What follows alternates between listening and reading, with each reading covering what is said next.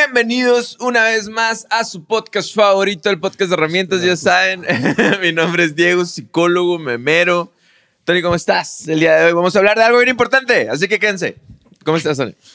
Güey, muy bien, nomás que estoy intrigado porque ahora las dos cámaras apuntan directamente a ti. güey. No, nomás voy a salir yo Sí, toda la mo, el, serie. el Ash tiene Ah, algo porque la vez pasada no salí yo en todo el, en todo el capítulo. Oye, güey. es verdad, güey. Ay, no, me está revisando, güey. Pero es que el Ash, no sé, güey. Yo, después de ver esta serie, yo tendría mucho miedo. Muchos red flags que vimos en Jeff Dahmer. En Jeff Dahmer son las tiene el Ash de... Sí. Eso no es cierto. A ver cuál, ni te acordaste de cuál. Ahorita voy a volver a ver el capítulo ese, el Ash, para decirte, neta, güey, cuando lo vi, dije, a la bestia es el Ash. dije. Ash, ¿cómo estás, güey? Excelente. Ah, sí, no, la primera vez que lo dice en cámara, güey. Por fin este, van a tener un, un episodio en el cual aparezco yo nuevamente. Eso significa que va a estar Shiloh. Ah, sí no me han quedado. Cabe recalcar que el Ash me dijo, esta semana voy a grabar yo para romperle el récord al Cejas. Así, Oh. güey. ¿Qué- ¿Cuántos lleva el Cejas? No, no, no, no, yo voy a salir. Y voy a salir en todos los que siguen. Ya saben ahí, amigos, píquenle a todos los botones. eh, corríjanos todo lo que decimos, porque normalmente eso, no necesitas darle permiso a la es- gente, eso güey. pasa muy seguido últimamente. Pero ya saben, nosotros aquí hablamos un poquito acerca de psicología en películas o series y vamos a hablar en este caso de Jeffrey Dahmer. Vamos a tratar de sacarle un poquito, porque eh, Leyendas Legendarias tiene dos capítulos de Jeffrey Dahmer donde ya te explican toda la historia, está la serie, hay películas, entonces sabemos que, que hay mucha información por ahí, pero sí queremos dar ahí unos puntitos interesantes acerca de Jeffrey Dahmer. Y nosotros vamos a hablar sobre esta serie que se acaba de estrenar en Netflix. Específicamente es- serie. me contabas, Lash, que es como. Que yo le- Es que yo les decía a Lash y a Diego que, que se me hacía muy raro que fuera una serie como muy conclusiva. Bueno, totalmente conclusiva. Porque Netflix siempre eh, acostumbra a que sus series sean de mínimo tres, tres temporadas. temporadas. Pero, ¿qué nos decías, Lash? Que es como una qué? Pues es que realmente esto no es información oficial, no, pero a lo que yo vi. Tenemos la las informaciones serie, aquí con el. La el- serie se la- llama. la Se información llama, es oficial. se llama. Monst- Oh, ok. ya estaba hablando. La serie, según yo, se llama Monstruo. Y luego tiene dos puntitos y luego dice Dahmer.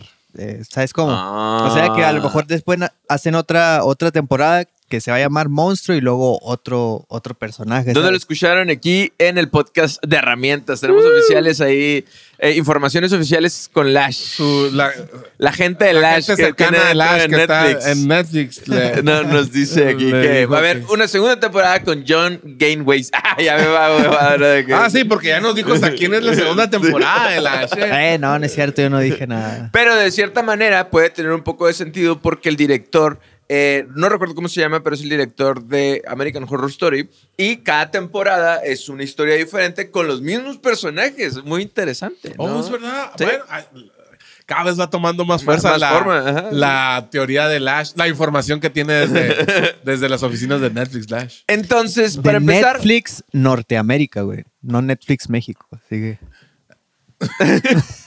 para todos los que vieron la serie, ¿quién es Jeffrey Dahmer? Tony, primero que nada, yo sé que todo el mundo ya sabe quién es, los que están viendo este capítulo, pero así dos, tres pataditas, ¿cómo podemos describir a Jeffrey Dahmer? Jeffrey Dahmer es un muchachito que nació el 21 de mayo de 1960 y fue capturado en 1991, si mal no recuerdo, ¿no?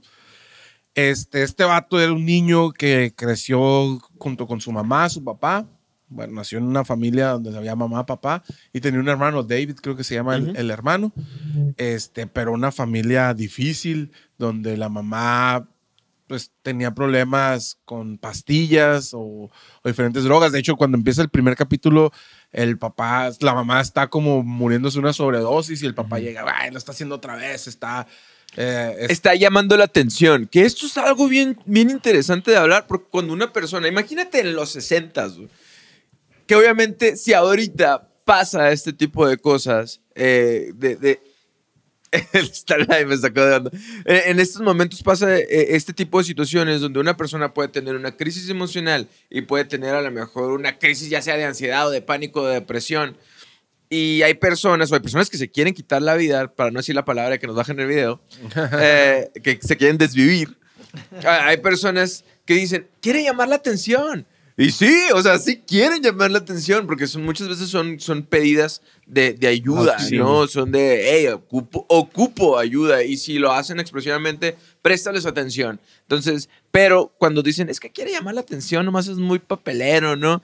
Que no le hagas caso, esa no es la manera de tratar ese tipo de cosas. Y así lo trató en este caso Lionel con su esposa, mamá de... Pero por lo- ahí mismo el Lionel decía que no era la primera vez que lo hacía y que siempre lo intentaba hacer para eso. Quién sabe cuántas veces, o quién sabe si realmente esta persona sí no lo hacía en otras ocasiones para llamar la atención. Pero también, por ejemplo, en, en el noveno capítulo es, no, en el octavo capítulo. Ella tiene un eh, intento, eh, literal. Vuelve a tener un intento de, de- de quitarse, de desvivirse. De Teo. desviverse. Y, eh, algo que se menciona, que está por ahí, es que ella probablemente haya tenido a lo mejor una depresión postparto que no se haya sido diagnosticada, pero de que había algo, de que había un trastorno de la personalidad en la mamá de Jeffrey Dahmer. Aparte, él comenta en la serie, no estoy hace en la serie, eh, como algo muy interesante de esta serie es que están buscando por qué Jeffrey era así. O sea, como que era una duda muy de todo el mundo. O sea, ¿por qué él es así? ¿Cómo se hizo así? ¿Fue producto de qué? Entonces empiezan como que echar culpas, ¿no? Y él, le grita a, su esposa, que en ese momento estaban separados, que tomaba pastillas durante el embarazo, sedantes, eh, cosas para dormir, antidepresivos, lo que sea. Y que pues Lionel le echa la, que es el papá, le echa la culpa a su mamá de ese medicamento y, de esa falta de atención y de presencia para Dahmer. Es, es bien interesante el- yo, yo me acuerdo que, que cuando me dijiste, ah, es que quiero que veas este capítulo. De hecho, ahorita le preguntaba a Lash, yo, ¿cuál era el capítulo que dijo el Diego? Porque ya no sabía cuál de todos. Simón. Y El coco. es, es bien interesante, sí, porque es un capítulo donde... donde todo el mundo está buscando cómo- cuál fue la culpa. Estamos hablando del- de las pastillas que tomaba, de la falta de presencia en. Dahmer. Pero también hay algo bien interesante en los, en los 80s. No sé si se fijan, de que grandes, así como asesinos seriales, de los, eh, pues de los más representativos, fueron mucho de esa temporada, de los 80s, ¿no? 70s, Ted- 80s, 70s, 80s, Ted Bundy, eh, el, ¿cómo se llama? Bueno, pues este vato. El del Zodiaco. Exactamente. Entonces, el Kemper.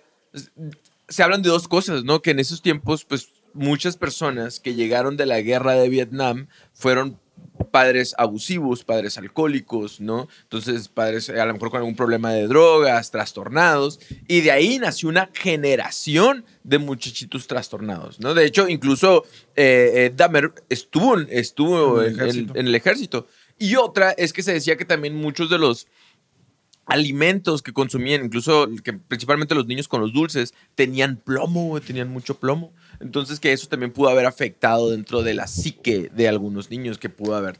Oye, oigan, pero normalmente las, los medicamentos y todo eso, cuando se toman durante la gestación, realmente lo que, lo que afecta es en, en, en cosas más físicas que no. Por ejemplo, malformaciones o daños en el Pues, corazón o cosas así. sí, no tanto pero- en, en comportamientos. y eso. Pero imagínate, por ejemplo, ah, hay muchas, no sé si, si realmente esté comprobado o no, pero yo, yo te voy a hablar de- desde mi experiencia.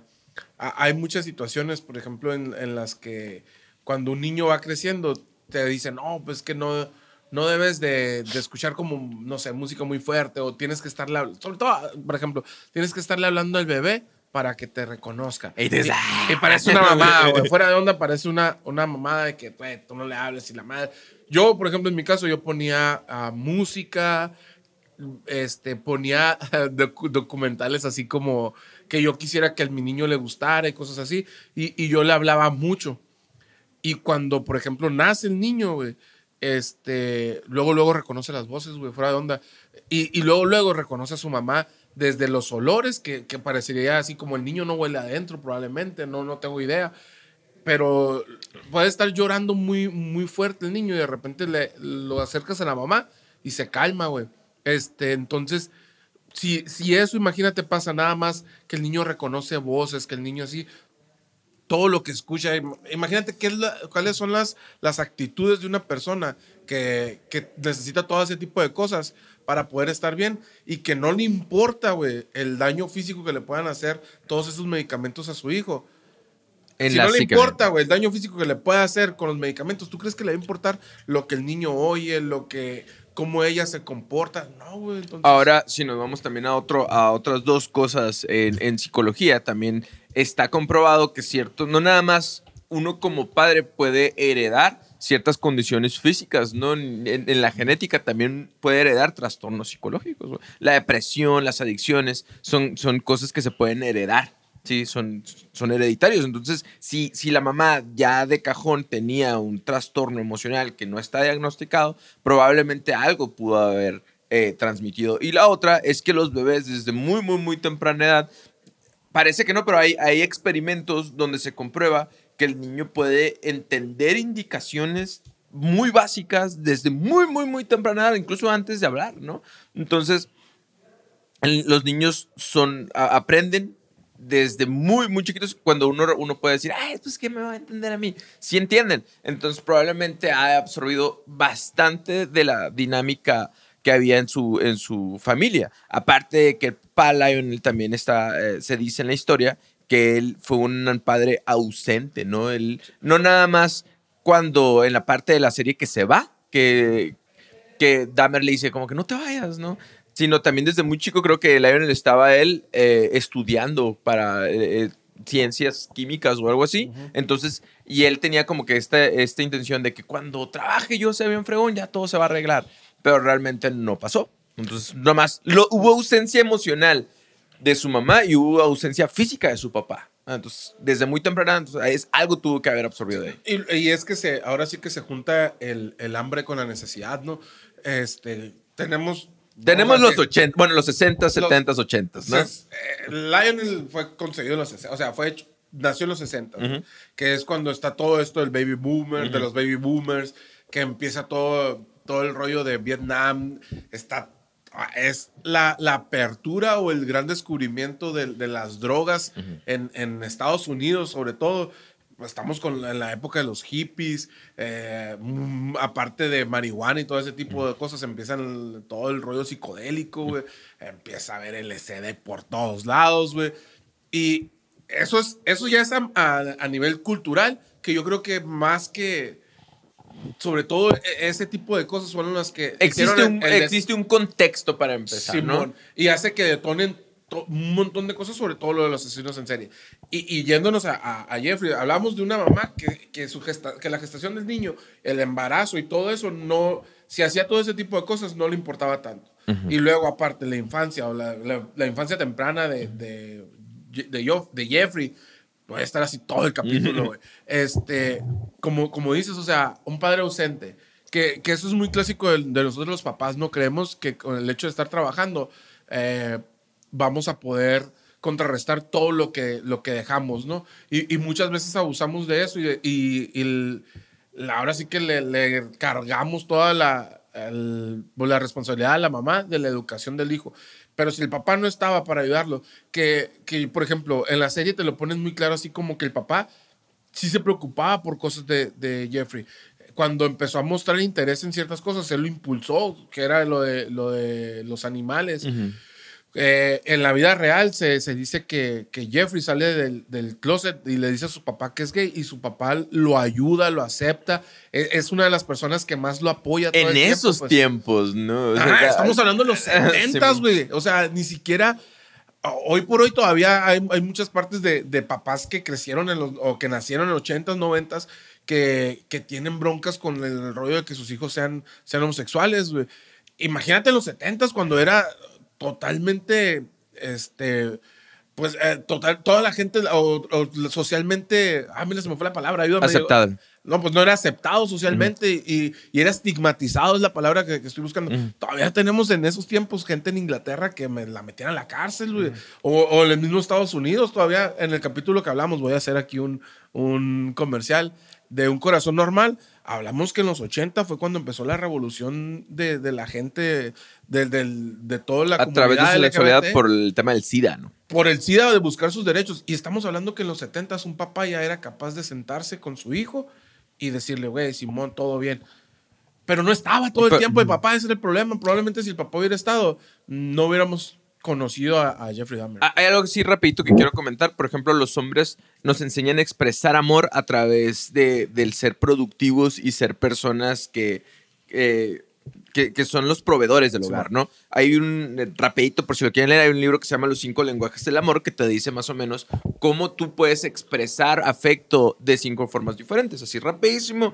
Hay alguno que se llama tiempo de calidad, eh, las palabras, el lenguaje, la- las palabras de afirmación, el dar regalos, que esa es la que más se nos da a los hombres porque nos dicen, es que los hombres no lloran, los hombres no expresan, expresar emociones es un símbolo de debilidad. Entonces nos hace más fácil regalar cosas que expresar emociones. Mm, eh, el servicio, o sea, el, el que yo sea una persona que ayuda eh, en las tareas a alguien más también es una expresión de afecto y el contacto físico. Sin chinga. Entonces, el, eh, en el caso del papá de Jeffrey, para él, su manera de expresar es a través de todo está bien, ¿no? O sea, tienes casa, tienes carro, tienes comida, todo, ya, ya cumplí, ya te estoy expresando mi cariño. Más en esos tiempos, yo creo que para él haber sido eh, difícil expresar afecto como tal, pero todavía era más difícil para la mamá. y, y si tienen como que esta, eh, eh, esta curiosidad, pues acérquense a ese libro y expresar afecto no solamente es algo romántico ni bonito, es algo necesario para la psique de nosotros, ¿no? Y por eso Jeffrey terminaba explotando y descargándose con un montón de cosas, alcohol, sexo, muchas cosas reprimidas que él tenía por falta de, de afecto, la, la empezó a expresar a través del odio, a través del, etcétera, etcétera. Entonces, Algo que, a mí se me, algo que a mí se me hace curioso volviendo con Lionel. En cuanto a eso de los estigmas, ¿no?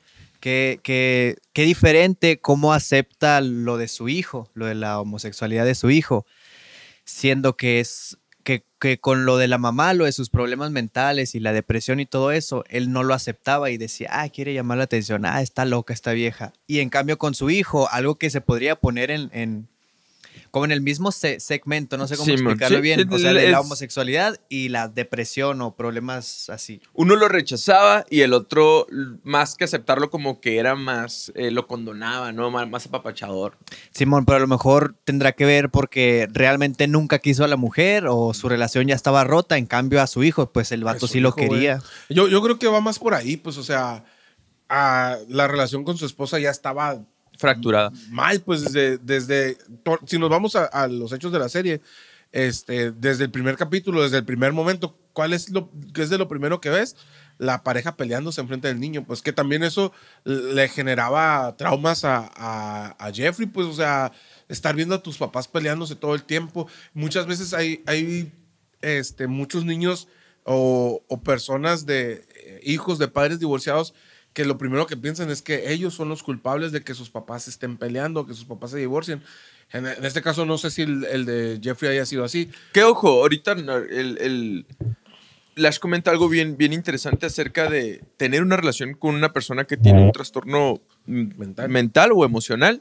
Es extremadamente agotador y difícil para la pareja que no lo tiene. Entonces, cuando no es diagnosticado y, y no se puede identificar, y yo no sé que mi pareja está viviendo ese tipo de padecimientos, es muy agotador para mí, pues, ¿ves? Entonces, como no conozco y no domino el tema, pienso que la otra persona a lo mejor es mala o me quiere atacar o si tiene una crisis se va a descargar conmigo, que es algo muy común. Entonces, por eso es bien importante tratarse de banda Max. Y si- Entonces, Perdón, y si ya no hay amor y no hay las ganas de, de aguantar, o sea, porque realmente muchas veces el, el amor de la familia es la que, Sí, la que sostiene ese, ese agotamiento, la que cura ese agotamiento, ¿no? y en ese caso lo rechazas. Pues sí, si no hay amor, güey, pues te enfada y te molesta tener que, que cargar eso, pues. Y en el caso de su hijo, pues él amaba. De hecho, en, en- yo creo que en el octavo capítulo se, se nota un montón el amor que, que Lionel le tenía a Jeffrey, güey. Porque ahí él sabe todo lo que hizo y de todas maneras. Qué busca la manera de cómo rescatarlo, de cómo salvarlo. Entonces, para no adelantarnos tanto, eh, eh, en ese momento, y, y respondiendo un poquito lo que dices, Lash, es, yo, lo que yo pienso es eso de, en, un- en uno de los casos había amor y en el otro no. Si en los dos casos hubiera habido amor, si hubiera sido el otro hijo el que hubiera tenido los, los problemas esos, yo creo que Lionel en todo momento hubiera buscado también ayudar. Pero aquí ya, ya estaba cansado Ya estaba y no había motivación para seguir con esa carga, güey. Entonces crece Jeffrey y entra a la escuela. Pasan cosas bien interesantes mientras él era a la escuela, como que él empieza a disfrutar, adivinen qué materia, la biología. No podía saberse. su, su papá le empieza a enseñar a él acerca de, de cómo diseccionar animales y él se empieza a fascinar con eso. Entonces a- hay una historia donde él empieza a sentir excitación al momento de tratar de descubrir qué hay dentro del cuerpo de un animal. Entonces hay una triada que se llama la, la triada de, de McDonald's, ¿no? Entonces, que es la piromanía, ¿sí? Ah, yo pensé que era la Big Mac. a la Big Mac, eh, las papas grandes ah, y las Y un nuggets.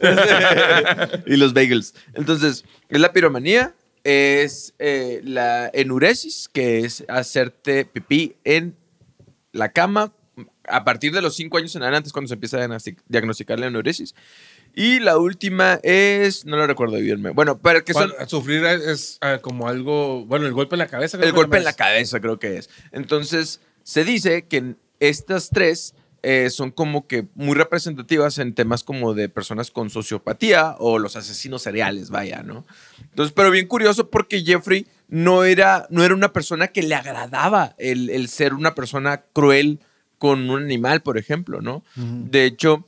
eh, Tenía muchas mascotas y las cuidaba. le, le- le gustaban. De hecho, en la serie se ve que tiene hasta unos pescaditos, ¿no? Sí, que man. los aprovechaba también como para distraer a, los de- a- a la- a las víctimas. Pero realmente, si se fijan en la serie, él no disfruta tanto el tema del el acto de, de asesinar como tal, ¿sí? Como otros, eh, por ejemplo, sale el caso de, al final de John Wayne que él disfruta el estar lastimando a una persona. Y él no. De hecho, hay una escena donde está asfixiando a una persona y él tiene la, como que la cara volteando hacia otro lugar, ¿no?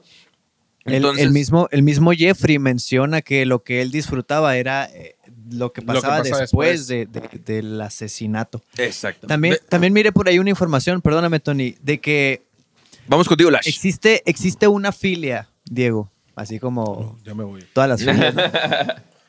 Tony pues también. que, Bueno, que- pues, también. que es específicamente a, estar atraído por, por los in- cosas internas del cuerpo humano. Porque que según el cerebro de los hombres está como programado para que le llame la atención las cosas brillantes.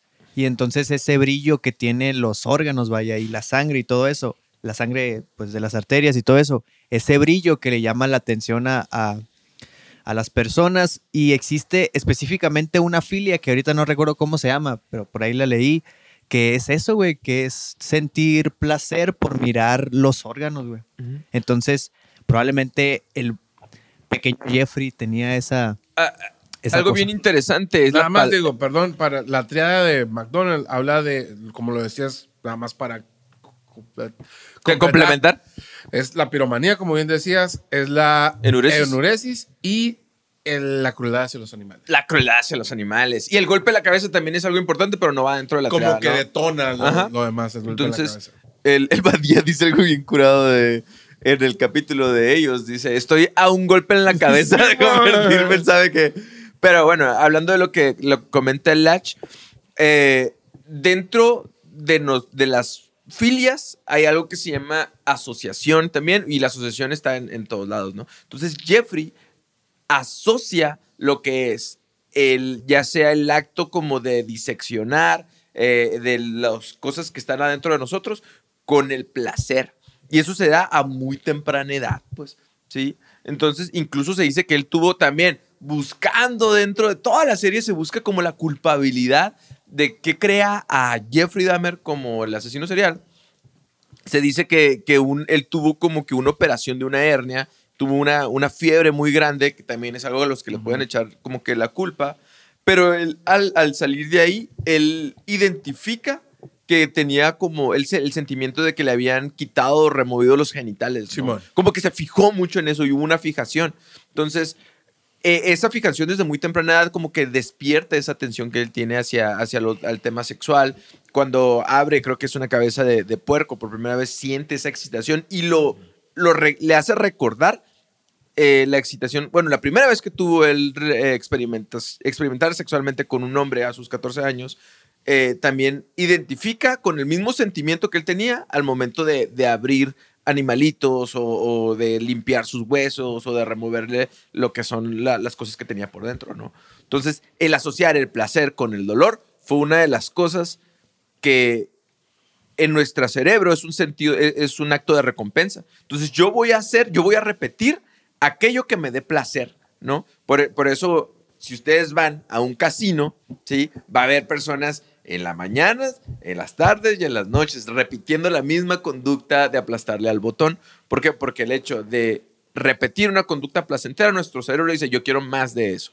Por eso las drogas son repetitivas, adictivas, etcétera, etcétera. Oye, oigan, y ahorita se me ocurrió, y no tendrá que ver con el hecho de- del afecto de su padre, güey. Por ejemplo, cuando, cuando el papá y el Jeffrey hacían juntos eso de diseccionar animales. Quizás el Jeffrey ahí se sentía con el afecto de su papá por tenerlo cerca. Entonces, él en el futuro, cuando quería sentir el afecto de su papá y eso, a lo mejor por eso Como un acto de recompensa, pues volver a hacer. sí, pudiera ser, no, la verdad. No, nunca lo he escuchado que, que alguien tomara en cuenta eso, esa parte. Pero, pero también creo que es, es sobre todo más de la serie eso, ¿no? Entonces sí. No, Pues quién sabe, porque O sea, igual. Ya para explicarlo como en la vida real, no, no Eh, es que es, la parte interesante de esta serie de Jeffrey Dahmer porque en toda la serie se están preguntando cómo es que se creó ¿Por qué la se creó? personalidad de esta persona, ¿no? Y hablamos del contexto histórico, hablamos de su, la relación de sus padres, de la gestación, hablamos de su ah, enseñanza en biología y en química. Entonces, un montón de cosas. estar en el yo, yo creo que no es, no es solo una cosa, estar en el ejército, no es solo una cosa la que moldea a las personas, sino es todo el contexto, todo el cuadro que hay, ¿no? Y volvemos, por ejemplo, volvemos al capítulo 8 con esto que dices. O sea, la, la neta, mm, todavía no, no sé y yo creo que ya después te voy a preguntar qué, qué- qué querías que, que viera de ese capítulo. Lo que me llama mucho El la capítulo se atención- llama El Coco. El coco. Este, lo que me llama mucho la atención es que todo el tiempo, viendo desde la perspectiva del papá, eh, todo el tiempo estamos viendo la búsqueda de un culpable, que es como lo que dices que busca la serie, ¿no? ¿Qué fue el culpable? De hecho, hay un momento que le hacen una pregunta, que es lo que comentaba ahorita, que le pregunta a su papá, a, Jeffrey, ¿cuándo fue el momento en el que en el que pensaste hacer esto y, ni siquiera él va empezando a explicarle cuando le dice eh, cuando juntábamos animalitos y que los abríamos y el papá no lo deja continuar Ah, por eso también no sabemos si realmente e- es esa parte o apenas empezaba la historia. Pero yo como dices no no podemos decir ah es que esto fue el culpable porque también si se fijan eh, él no disfrutaba matar gente. Para nada. Por eso a diferencia de muchos asesinos en serie que es el, el matar es el, el clímax de, de- de todo lo que están haciendo. Para, para Jeffrey no, y creo que es uno de los pocos asesinos en serie que, que le sucede esto. Eh, tan no lo disfrutaba que tenía que emborracharse Así, hasta- mal. estar hasta el culo, güey, para poder eh, hacerlo, pues, aparte otra cosa, eh, comúnmente en la cultura, por decirlo de alguna manera, de- del asesino en serie, es una persona muy calculadora, que, que está buscando que lo atrapen, pero que no lo atrapen tan rápido, que guarda trofeos y todo eso. Y, y si te fijas, eh, las características casi Jeffrey no las, no las cumple. ¿Por qué? Porque ni siquiera lo planeaba, ni siquiera era, muchas veces era de repente. No, O sea, yo creo que lo más, y, y se va a escuchar bien feo, pero realmente lo más calculador que hizo fue encontrar una comunidad vulnerable, no escuchada, ¿verdad? Para poder cazar, ¿no? Para, porque realmente él sabía que, estaba, que, que él era una persona. eh, estaba Blanca. carita, güey. Es pasaba el efecto halo aquí, pues, ¿no? Simón. De que ves una persona carita, es blanco, es de güerito, ¿no? Y luego alto. Entonces los policías decían, Este pues, no es. Este no es. es- Este, es de seguro, en el efecto Halo, es muy inteligente, dice la verdad, ¿verdad? Entonces, yo creo que eso fue lo más calculador que pudo haber hecho. Pero realmente, si te fijas en la serie, es una persona muy. Incluso como que. Hasta parece como que batalla, ¿verdad? Para, Sí, pa- para, para ser una persona como que sociópata. Así como que sea así, calculador. Lo que le ayudaba mucho era su aspecto físico para poder atraer a sus víctimas. Era muy impulsivo, ¿no? Muy impulsivo lo que, lo que hacía. Sí, y, y es que no, y ser impulsivo no es una característica de un asesino en serie, güey, porque hay asesinos en serie, ahorita no me acuerdo exactamente El cuál te BTK decir. se, se calmó como 10 años, güey, sin asesinar. para que no lo atraparan. sí. O había asesinos en serie, güey, que. No sé si por me ejemplo, hay- en- no sé si, si es. Pasen. ah, no recuerdo haberlo visto en la serie. Su primer. Bueno, u- la primera persona que iba a ser su víctima era una persona que salía a correr y que lo veía, güey. Entonces un día se agarra un bat y se esconde. Y ese día el, el- la víctima, la persona esta, no salió a correr, güey. Por eso no, por eso no pudo. no suerte pudo más hacer- grande del sí, mundo. güey. Y está ni en cuenta, ¿no? Pero yo, yo recuerdo haber escuchado de asesinos en serie, ahorita el Diego me puede a lo mejor ayudar con eso, que había vatos que hasta se escondían dos o tres días en un bosque esperando que llegara la persona indicada, sin moverse, sin estar ahí, como un cazador, güey. Un depredador, literal. Exacto, güey. Y, y Jeffrey no lo tenía, güey. Era, ah, pues me encontré a este güey en la calle, lo invito y lo, me lo llevo a mi casa. Lo drogo, Vos- o sea, muy, lo- muy básico, muy así, muy Sí, estructurado. Y luego, por ejemplo, lo- donde más lo hacía era, voy a un bar, voy a un antro, y, o a una licorería, y ahí lo hago. O sea, no, no había, pues entonces por eso, eh, por eso también no, no podemos decir así como, ah, pues es que fue en este momento, fue esto, fue todo lo que lo llevó a, a- a eso. Y, y esas ganas como de, de ver a la gente por dentro. Y luego otra cosa, pues, o sea, la parte del maniquí. Cuando, cuando se, se lleva un maniquí a su casa, o sea, él cubría completamente la necesidad que tenía de o sea, sexual o, o, o ese fetichismo o, o esas cosas que tenía él con un maniquí, güey. O sea, para él era lo mismo un maniquí que un cuerpo muerto, güey. Entonces, mm, volvemos, vamos a sonar muy repetitivos. Sus- su afición no era matar, era poseer, era tener. Ya después empezó a coleccionar penes, cráneos y esas cosas. Y, y que yo creo que sí tiene mucho que ver con este sentimiento de abandono, de no, no te vayas. Y como que al- cada vez que agarraba a una persona, no te vas a ir y te vas a quedar conmigo. Incluso el acto de consumirlos era este acto de, de estar conmigo. De ¿no? tenerlos, de mantenerlos. ajá, de, de- de tener control. Incluso él buscaba eh, tener un, un esclavo sexual, un zombie, pero como que no se fueran de él, ¿no? También por eso esparció las cenizas de su, de- los restos de su primera víctima, los esparció así cerquita de la De casa, casa. Para, para tenerlo así cerca, según él. Y, y- y si se fijan muchas veces, el, el detonante para, poder- para empezar o para matar a alguien era cuando la víctima decía, ya me voy. Y cuando la víctima decía, ya me voy, era, ok, lo que sigue. Pues. algo que él menciona, Jeffrey, en, en la serie, en la serie, ¿no? Es que él tenía estas obsesiones. Entonces, la obsesión es este pensamiento recurrente, rumiativo, ¿no? Que, que te dice a ti, haz algo, haz algo. El, el- el obsesivo compulsivo, el que tiene el trastorno, es como te da una, una instrucción de toca la pared cinco veces y ya vas a estar tranquilo. Entonces ahí está el obsesivo. Tocando la pared. De lo más bu- burdo, podría decir yo, porque pueden pasar muchas cosas, ¿no? Entonces la obsesión es este pensamiento que está ahí, está ahí, está ahí. Y la compulsión es ya sacarlo, pues convertir el pensamiento en acción. Entonces lo que pasaba con Jeffrey es que a lo mejor en algún momento tenía nobles intenciones de tener una relación, pero está el pensamiento de es que lo tengo que matar, ¿no? Y al convertirlo en una compulsión es el acto de lograrlo. Pero vamos a estar hablando de Jeffrey también, nada más que Tony comenta, ya me entendió algunas veces que yo le pedí que viera un capítulo, ¿no? Que se llama El Coco. Así que se me hizo bien interesante porque ¿quién es el Coco para empezar? El Coco es este fantasma que te dicen a ti, ahí viene el Coco, si no te portas bien, viene el Coco y te va a llevar. Y como que nos asustan de esta persona invisible, ¿no? De esa persona que no, no sabes quién es, pero le tienes un montón de miedo. Y en el capítulo del Coco, Jeffrey no sale hasta el final del capítulo, güey. No sé si te fijas, sale el papá. pero deja tú, salen las víctimas, sale, por ejemplo, sale la vecina y ella lo tiene, eh, pues la, vecina del Jeffrey eh, es un personaje muy importante en la serie porque sale mucho el símbolo del ventilador, ¿no? Donde ella escuchaba a través de ahí, pues los asesinatos, ¿no? Los, eh, los golpes, los gritos. Y ella, a pesar de que en ese capítulo ya habían capturado a Jeffrey, todavía lo escuchaba como el coco, como un personaje invisible que ahí está. Y luego está este, esta familia que eran como, parecían como filipinos, la verdad no, no recuerdo qué decían que eran. Ujú. Ajá, de Laos. Y, y el hijo, el hijo mayor, uno del que también fue una de las víctimas, eh, lo soñaba o tenía pesadillas con él.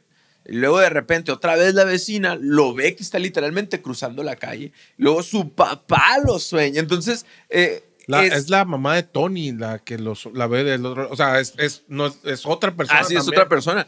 Entonces, fue tan impactante la figura de Jeffrey Dahmer y todo lo que hizo y todas las aberraciones que, alcanzó a hacer, que se convirtió en el coco. O sea, ya cuando no estaba, todavía tenía impacto en las personas. Y, al final, él, él, sale hasta el final. Entonces, por eso se llamaba el coco y se me hizo muy interesante mencionar esta parte porque la serie hace mucho énfasis, mucho, mucho, mucho énfasis en el sistema de justicia y en las personas afectadas, en las víctimas. Cuando hay personas que dicen, no, a mí me gusta mucho el tema de los asesinos seriales y la madre, ah, chécate, chécate, ve al psicólogo. Ah, gana. De, de hecho, Porque normalmente, últimamente, todo habla así de que, ay, qué fregón este vato, mató a tantas personas y era muy inteligente y Ted Bundy era bien carita y lo que quieras. Pero las víctimas como un objeto total, o sea, como una persona, nadie se pregunta quiénes eran, qué impacto dejó, cuántos años tardaron en superarlo, cómo se llamaban, güey, ¿sabes cómo? Y, y yo creo que esta es de las primeras series que se ve donde realmente la víctima tiene voz, ¿no? Y bueno, ni tanto dentro de la serie, pero por lo menos cuando menos la les da familia. la pues, importancia de, de- de empatizar con ellos. Ye- Hay un episodio donde está este muchacho que es una víctima que es, es sordomudo, Tony, que- ¿cómo se llama? Que te hace tener como que ese afecto hacia él, que tú dices, esta es una persona, esta es una buena persona y, no se lo merece, ¿no? Entonces yo creo que esto alcanza a lograr esta serie y es algo que me gustó mucho. Por, por eso ya eh, el rollo este de qué fregón, asesinos seriales y qué buen tema, pues realmente no eran personas tan extraordinarias, no eran personas pues que a lo mejor, no a lo mejor, que ocupaban ayuda, ¿sí? Y que el acto que hicieron no es extraordinario, ¿no? Eh, deja mucho, mucho dolor.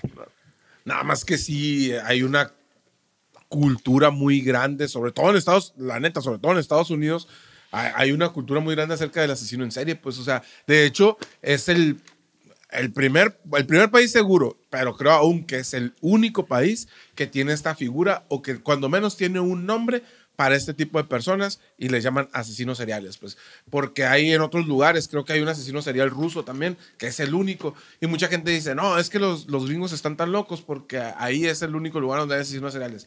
Hay en muchos lugares del mundo, pero nada más ellos les han puesto un nombre. ¿Por qué? Porque hay toda una cultura a- atrás de ellos, pues hay, hay mucha gente que se fanatiza con ellos.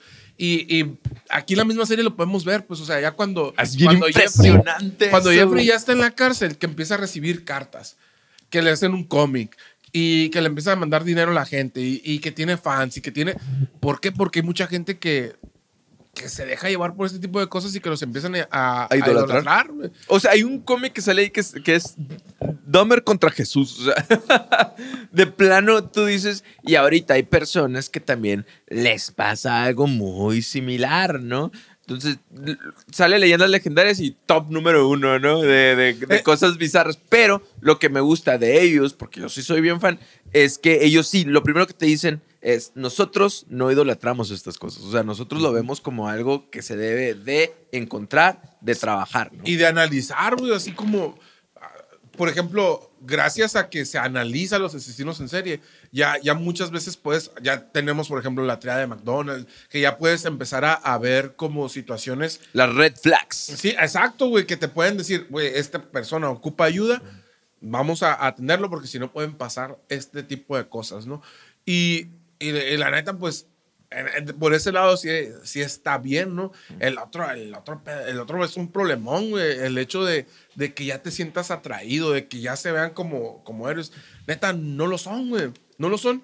Y, y creo que la serie hace muy bien en este caso, güey, en, en mostrarte eh, el sufrimiento más allá del que, del que sufrieron las víctimas. Pues, ¿por qué? Porque casi siempre es como dices, ah, nada más del asesino en serie dicen, no, es que mató a 3, mató a 15, mató a 18, mató a 25.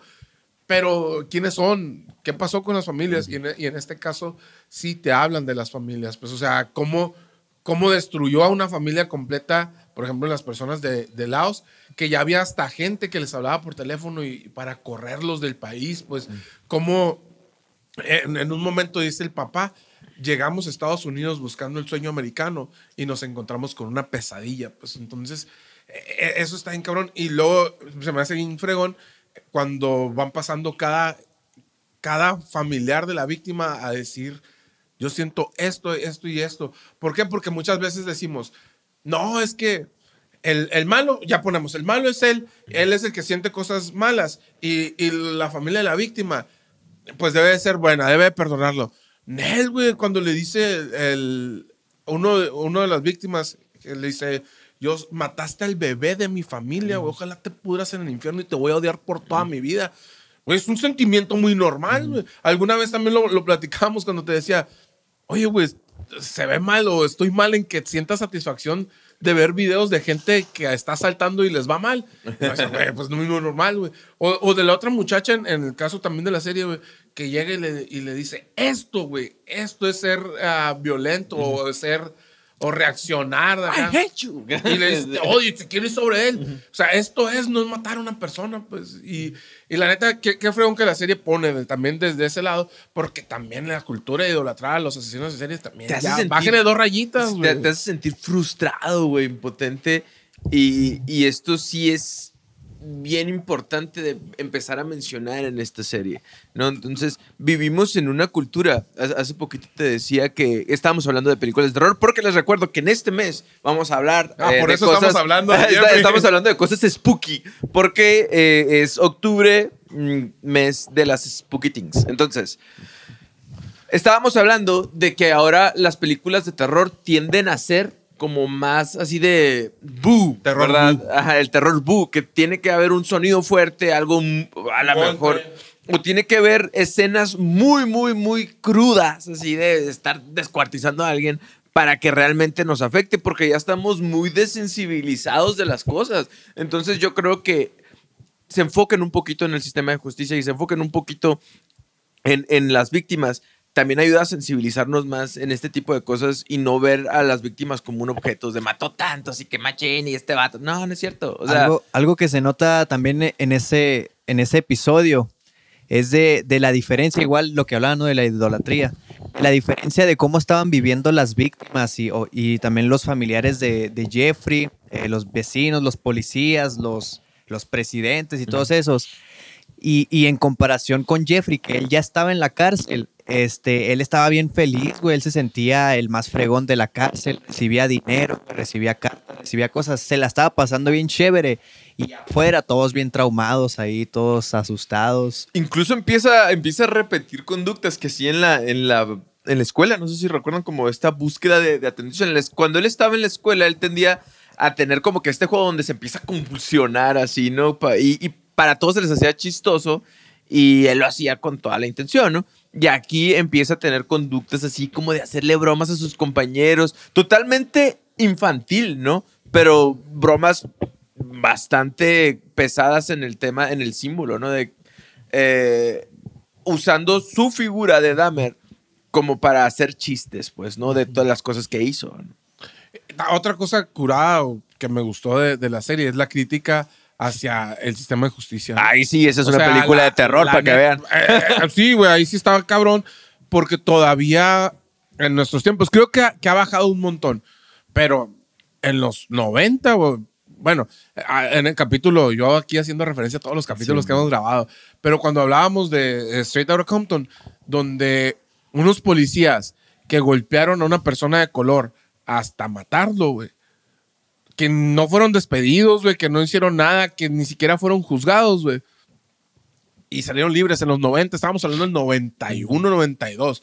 La serie también está en esa época, güey, donde hubo muchas veces, muchas ocasiones en las que Jeffrey pudo haber sido atrapado y no lo atraparon nada más porque era una persona blanca.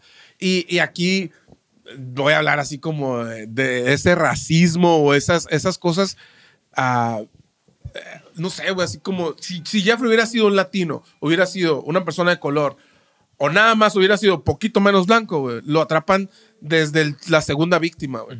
en, en la serie, o- obviamente, yo le decía a Lash, me gustó la serie, la neta sí. Siento que, pues, obviamente tienen que dramatizar más todo lo que pasó para que te atrape un poquito más, ¿no?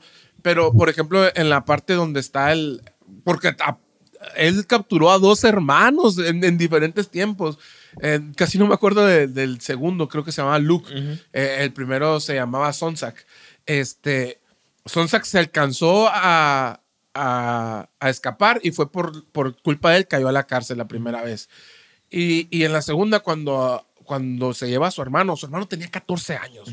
Son la- lo del muchachito de Laos. Este, Tenía 14 años.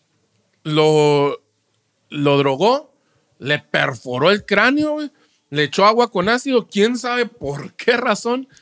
eh, Luke se levanta y se sale, porque él se va, el, el Jeffrey se va de- del lugar, se va a un, a un bar a pistear, y cuando regresa, se encuentra caminando a, a Luke desnudo. Aquí se, se lo encuentra con la policía y con, la, y con las, La vecina. las vecinas y todo ese show. Pero en, en la vida real pasó de que Luke iba caminando y él se lo encuentra cuando va de regreso a su casa. Y cuando se lo encuentra, la policía llega y le dice, dice el policía, ¿qué onda? ¿Qué está pasando? Porque está desnudo. No, tuvimos un- una pelea. ¿Y qué tiene? ¿Está drogado? No, está borracho y que no sé qué, pero ya me lo va a llevar. ¿Todo bien? Sí, todo bien. Y, y se va, pues, o sea, nunca entraron a su casa, nunca, nunca hicieron nada, Un güey. niño de 14 años donde un vato grande está diciendo, somos novios, somos pareja, ¿no? Pero pues si hubiera sido al revés, Sí. que, que el del que Luke hubiera sido una persona de Laos, la neta lo, lo revisaban, güey, eran los 90. Te digo, hoy en día creo que ha bajado, pero todavía existe. Hay videos en internet donde tú puedes ver, hay, uno muy famoso de donde la policía está arrestando a un batito, un, a un- a un batito de color, y él les dice, es que, ¿por qué? No, pues es que no sé qué, que tú pudiste haber hecho un crimen. Y que el vato es, es un agente del FBI, güey. Y pues no nos vayamos muy, muy lejos. El, el asesinato que hubo donde un policía asfixia a, a una persona de color con la rodilla en el cuello. Y por más que la persona le decía que lo estaba ahogando, el policía no hizo nada, güey. Hay una escena en, en Jeffrey Dahmer que se me hizo bien interesante, ¿no? Estos dos policías que salen en la serie, Ah. donde se escapa esta víctima y se lo regresan a su casa, que es- está bien tétrico esto. Se, se trata de escapar uno, ¿no? Y entonces lo encuentran dos policías y lo regresan a la casa de Jeffrey. Eh, tratan de expulsarlos de, de la policía, ¿no? Como trabajadores. Sin embargo, el sindicato los rescata, ¿no? Según esto, y los Les dan regresa un a trabajar. premio. Les aplauden y todo. Entonces, por alguna extraña razón, les dan un premio, ¿no? Entonces, por su servicio y que qué fregones y lo que quieras. Y cuando al mismo tiempo en la escena donde ellos van a recibir un premio bien injusto, se lo están dando a la vecina, porque ella, la vecina sí ha tenido una lucha eh, a- en favor a las víctimas de, de Jeffrey Dahmer, ¿no? Pero te das cuenta Glenda que- se llama la vecina. ¿no? Glenda, ¿no? Entonces te, te das cuenta que cuando los dos van caminando por el premio, el, el premio de Glenda es, es un cuadrito, Chiquitito. es algo muy chiquito, En es algo muy mo- muy, saloncito. modesto. Sí, con muy poquitas personas. Y el de los policías, que es un premio totalmente injustificado, injusto, es con que probablemente le invirtieron dinero, a lo mejor aumentaron de Un puesto, fiestón. que probablemente se ahí se pegaron. Y te das cuenta que el sistema de justicia recompensa cosas que no debería recompensar y le invierte muy poquito a las cosas que le debería invertir. Y eso es una película de terror. Es- es- Realmente. eso da miedo. O sea, es como yo que trabajé en la, en la prisión, te das cuenta que sí es verdad, güey. O sea, sí, sí es real y persigue cosas que muchas veces el sistema persigue cosas para ponerse como que la medallita de decir, ah, mira, encontré a tal persona y, y la castigué y está en la cárcel, pero a lo mejor, ah, a lo mejor ya está es inocente, ¿no? Que eso pasa mucho con los influencers, con los youtubers, que también últimamente de que los acusan, les apuntan con el dedo y en calor los meten a la cárcel porque como son mediáticos, le aplaudes al gobierno, ¿no? Sí. Entonces es algo que, híjole, está de mucho miedo entrar a la prisión. Y, y aquí, por ejemplo, también con, con Jeffrey, ¿cómo fue que lo agarraron realmente? Pues en, en la serie vemos, creo que, que ya sentían que estaban criticando mucho y, y ves cómo los policías entran y revisan y la madre. En la vida real no pasó eso, güey. No, no pasó eso hasta que Tracy tomó acciones, güey.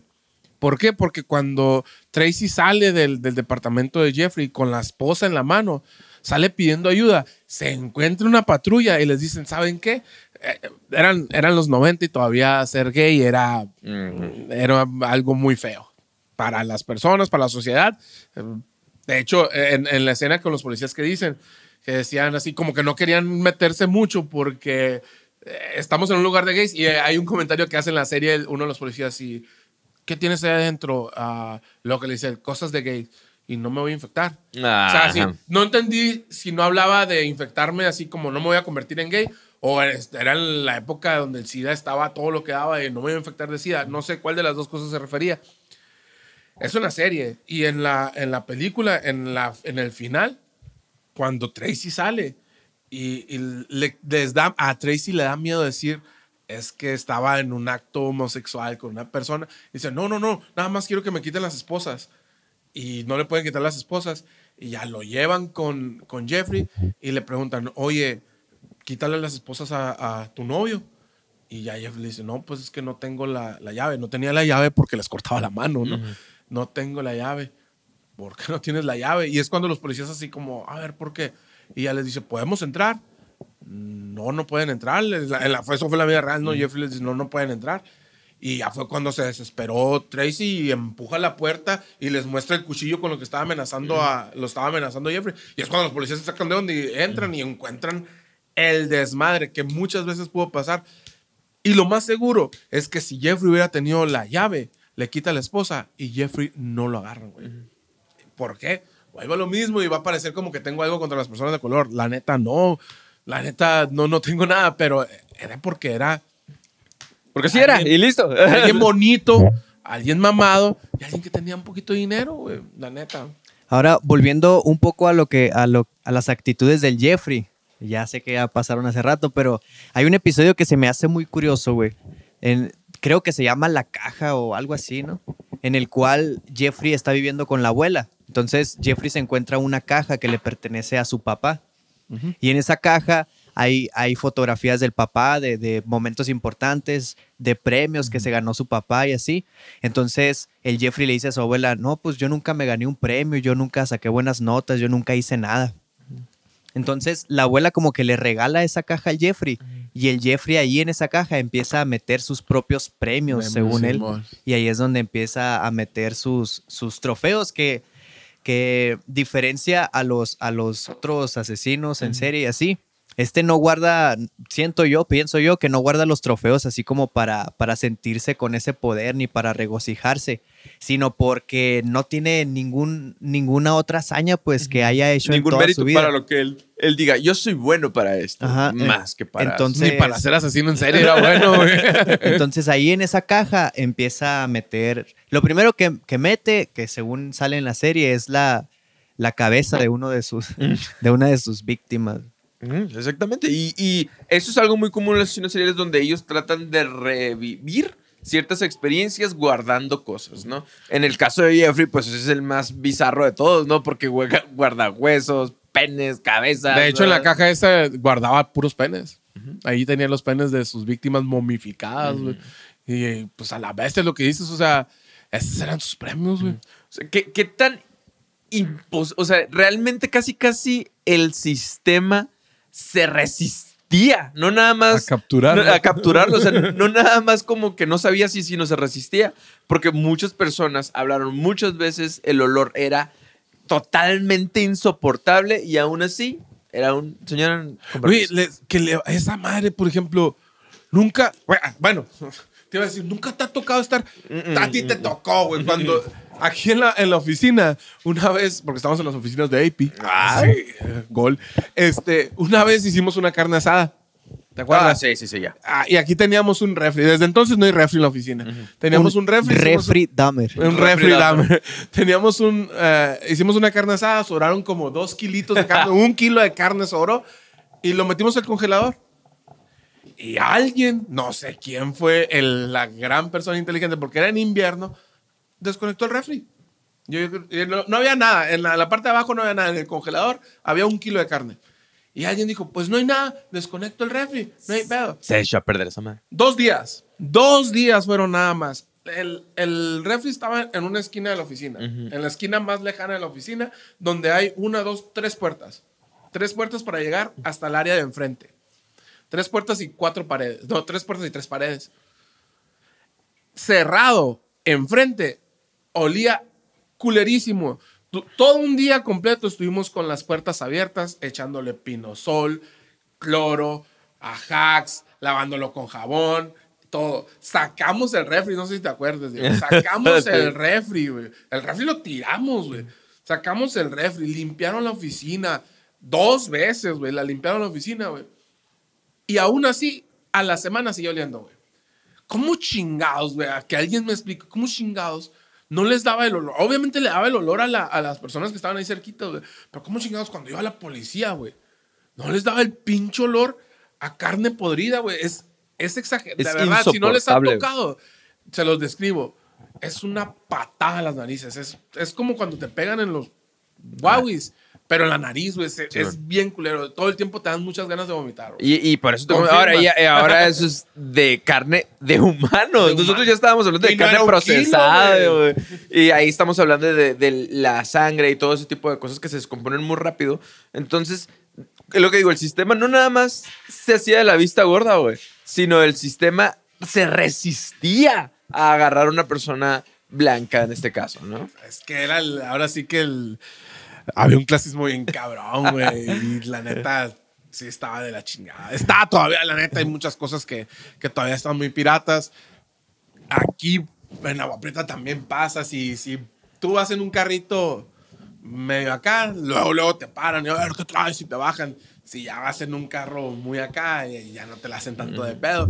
Ahorita nos pasó aquí en, en AP, pues lo que hacemos nosotros es, es una aplicación de delivery y acaba, acaba un- de chocar un repartidor de nosotros y lo primero fue la policía llegó, nuestro repartidor, pobrecito, pero es, es muy calmadito, muy seriecito y aparte es morenito y, lo, y chocó con una muchacha, no sé, me imagino que guapetón acá porque era joven y la madre, yo, yo no estuve ahí, pero Carlos fue el que se, el que se acercó y, se- y lo primero que fue es, le echaron la culpa al morro. A la, la neta. Eso fue ahí en corto, ¿no? Obviamente ya llevaron a, a- a este muchacho, a Jorge, y llevaron el carro y ya hay un perito, ya dijo, mira, no, el muchacho venía por la calle, la muchacha se atravesó, es culpa de ella. Y, pero lo primero fue echarle la culpa al repartidor. ¿Por qué? Porque el repartidor anda como loco. El repartidor. Sí.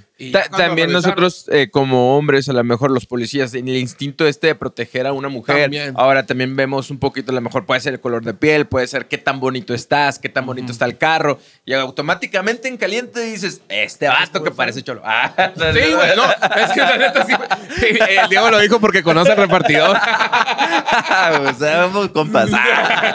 Sí, güey, la neta eso fue, güey. Imagínate acá con un El efecto mamado, blanquito, pues a la vez. Lash, ¿qué te dejó Jeffrey Dama? Primera pregunta. ¿La viste, Lash? Sí, en esta ocasión. Después de 100 capítulos. Nomás porque él la propuso, la vio, güey. ¿Qué te dejó Jeffrey Dahmer?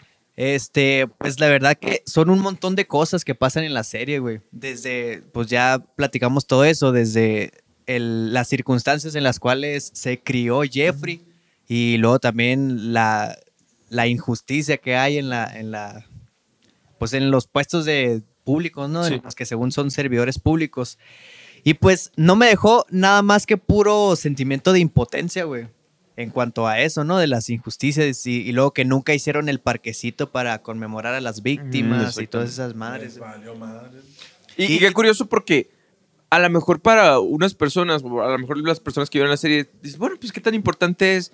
Sí es importante, porque el, el que no conoce su historia comete los mismos errores, ¿no? Entonces, eh, eso es... Condenado a repetir. Exactamente, yo creo que esa es la intención de que no se te olvide, pues, ¿verdad? ¿Por qué, por qué en México es tan importante el 2 de octubre, güey? Y, y cuando decimos 2 de octubre, no se olvida. E- Es por estas situaciones, pues, o sea, si se, si se cae en el olvido todo lo que hizo Jeffrey Dahmer, sobre todo ahí, güey, puede volver a suceder, güey. Sí. Aquí en México no tiene que volver a suceder un 2 de octubre porque nunca más tienen que matar a un estudiante por el hecho de ser estudiante. Pues entonces, sí es, sí es muy importante, la neta. Que no se nos olvide. Perdón, Lash, te robamos la palabra. Y no, pues eso, güey, de, de también mucha curiosidad, güey, durante toda la serie y los podcasts de, de- de leyendas y todo eso. El hecho de, de intentar descubrir cuál fue el motivo o la razón por la cual Jeffrey llegó a ser lo que fue, eh, sí te deja muchas cosas que pensar, güey. Pero acá en conclusión, nada más impotencia, güey, por, Sí, por la policía y todo eso. Muy bien. ¿Te gustó, Lash? Me gust- la neta sí me gustó bastante, güey, la, la serie. Calificación. De los primeros minutos. Yes, 10 de 10. Yeah. No le das 5 de Bueno, 10 bueno como algo Ross. que no me gustó es que, que estaba, salía una parte y luego se saltaban tantos años y luego se regresaban. Eso no me, de repente me destanteaba así, Sí, pero, pero igual tuvo chilo. Que, que platicábamos de esos cambios temporales como para, poder demostrar, por ejemplo, que empiecen con, con cómo lo atrapan, ya te da el, el pie como a, ah, bueno, mira, este güey es así, así, porque si hubieran empezado con, con él de niño y cómo pasó todo lo que pasó, probablemente no atrape a la gente. Ahorita hay un montón de memes de, de Jeffrey mostrando la televisión por, por eso mismo, ¿no? Pero la neta sí, yo, yo cuando platicábamos el otra vez de, de esto de los saltos temporales, yo les decía que, que una de las series que, la, que lo hizo muy bien fue la de 13 Reasons Why, ¿no? Que nada más le ponía un parchecito al, al, al protagonista y ya sabías que estaba en el pasado, y se lo quitabas y ya sabías que estaba en el presente. Y en, esta, en este caso, esta serie, sí, sí la neta te pierdes, que yo les decía, eh, yo, yo lo estaba viendo con, con Anaís y, de repente Anaís me preguntaba, oye, pero esto qué? Y yo les preguntaba a ustedes, ¿no será que para nosotros que ya conocíamos la historia fue más sencillo? ¿Quién sabe cómo será para las personas que, no, que no conocían la historia de Jeffrey? ¿no? Probablemente, güey. Eso también. Tony, ¿qué te dejo? Jeffrey Ah, Dahmer. ya eso. Ah, nada, también la neta, como dice Lash, mucha impotencia, ¿no? Y, y también otras cosas, otra de las cosas que, que me llamó mucho la atención es, e- es esto de, de cómo eh, el hecho, yo, yo lo vi desde el punto de vista como papá también, o sea, sobre todo este capítulo, el 8, me, me impactó mucho eh, el hecho de, de que el papá luchara con todo por él, pero la neta lo entiendo, güey, o sea, porque es tu hijo y, y haga lo que haga tu hijo, siempre lo vas a querer, siempre lo vas a amar, siempre va a ser tu niño, aunque crezca no, no deja de ser tu bebé, no deja de ser tu niño, ¿no? Pero también es así como el de, me ponía a pensar, y si, si yo estuviera en, en ese, eh, pues en esa situación, ¿qué, qué haría, no? y, y la neta sí es, sí es muy feo, ojalá Iker Manesuet Aguas. voy a estar muy pendiente. Este, pero, pero la neta sí, por ejemplo, hablábamos de, de lo que sufrió la familia de las víctimas, de lo que sufrieron todas estas personas, pero también lo que sufre la familia, güey. O sea, la neta, les echó a perder la vida a sus papás también, tanto, tanto que la mamá decide intentar, pues, quitarse, Quitarse la, la vida, vida. pues, entonces, sí, sí está muy cabrón, güey. La- y, y más en, en- en una cultura como la, la gabacha, donde, donde todo este tipo de cosas están tan latentes, güey, sí, sí te pone a pensar muchas cosas, ¿no?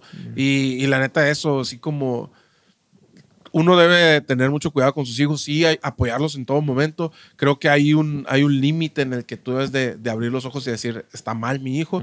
y, y otra cosa es, por ejemplo, si hubieran encaminado bien los gustos de, de Jeffrey, por ejemplo, de, pues le gustaba diseccionar, a lo mejor pudo haber sido dedicarse a las autopsias y no le hubiera hecho daño a nadie, güey. Si él, si él mismo hubiera este, tenido atención, ya nada más de un psicólogo que le hubiera dicho, ¿sabes qué, güey? Es que tú tienes esto y a ti te gusta esto, inténtalo a lo mejor no con un maniquí, con un muñeco inflable, con un- lo que quieras, güey, pro- probablemente no hubiera existido a Jeffrey Dahmer, pues entonces, eh, la neta sí, sí es, sí lo ves desde diferentes puntos y sí te, te- a la vez te sientes como coraje y sientes impotencia y lástima también al mismo tiempo, güey. bien curioso porque en lo personal a mí me dejó muy marcada esta escena donde va Glenda, a- va como a la iglesia, ¿no? Y le pregunta así como que a su pastor, creo que es, le pregunta, a- eh, el pastor está hablando del perdón. Entonces llega ella y le pregunta, por más que intento y le busco, no, no puedo perdonar, o sea, no puedo sentir como que eh, empatía, no puedo sentir así como que un poquito de, de perdón hacia Jeffrey, ¿no? Entonces, muchas veces para poder a lo mejor superar es- estos procesos o, o pasarlos a lo mejor no tan fuertes como los de Jeffrey, pero cuando hay un abusador, a lo mejor lo mejor que podemos hacer es, obviamente, pues, establecer límites, alejarnos, ese tipo de cosas, eh, tratar de conocer su historia, empatizar un poquito, eh, redirigirlos hacia un sistema de justicia o, o hacia un sistema de ayuda psicológica, ¿no? Pero realmente yo entiendo que este pedazo es uno de los más difíciles de todos, que es el perdonar a, a una persona abusadora, ¿no? Entonces, Pero se debe perdonar, digo.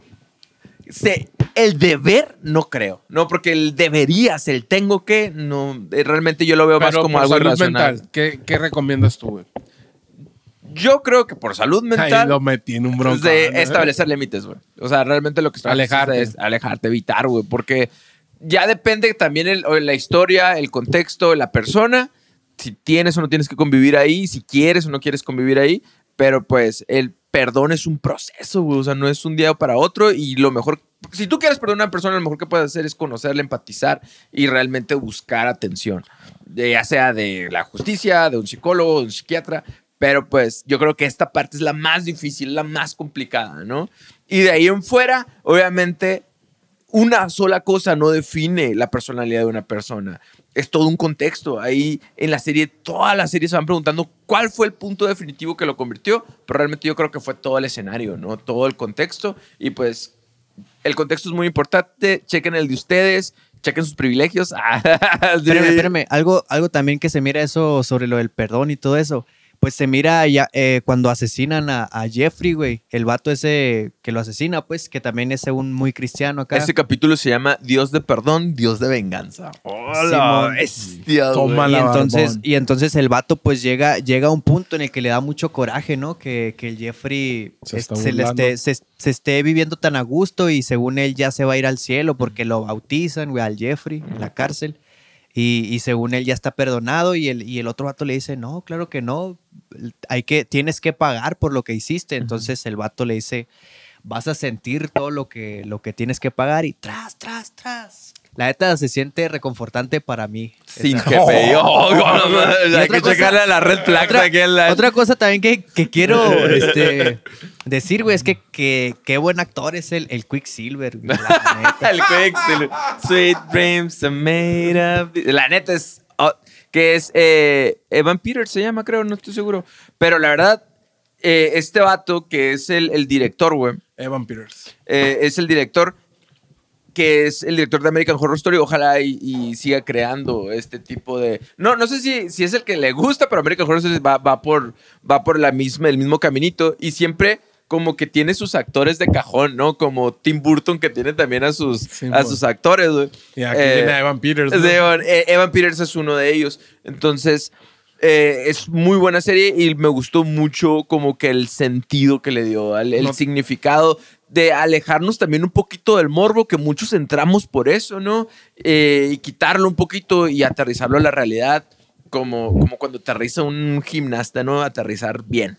Sí, y caer en un buen sentido, ¿no? Ya no tarda Lady Gaga en salir en otras No tarda. Entonces, ahora sí.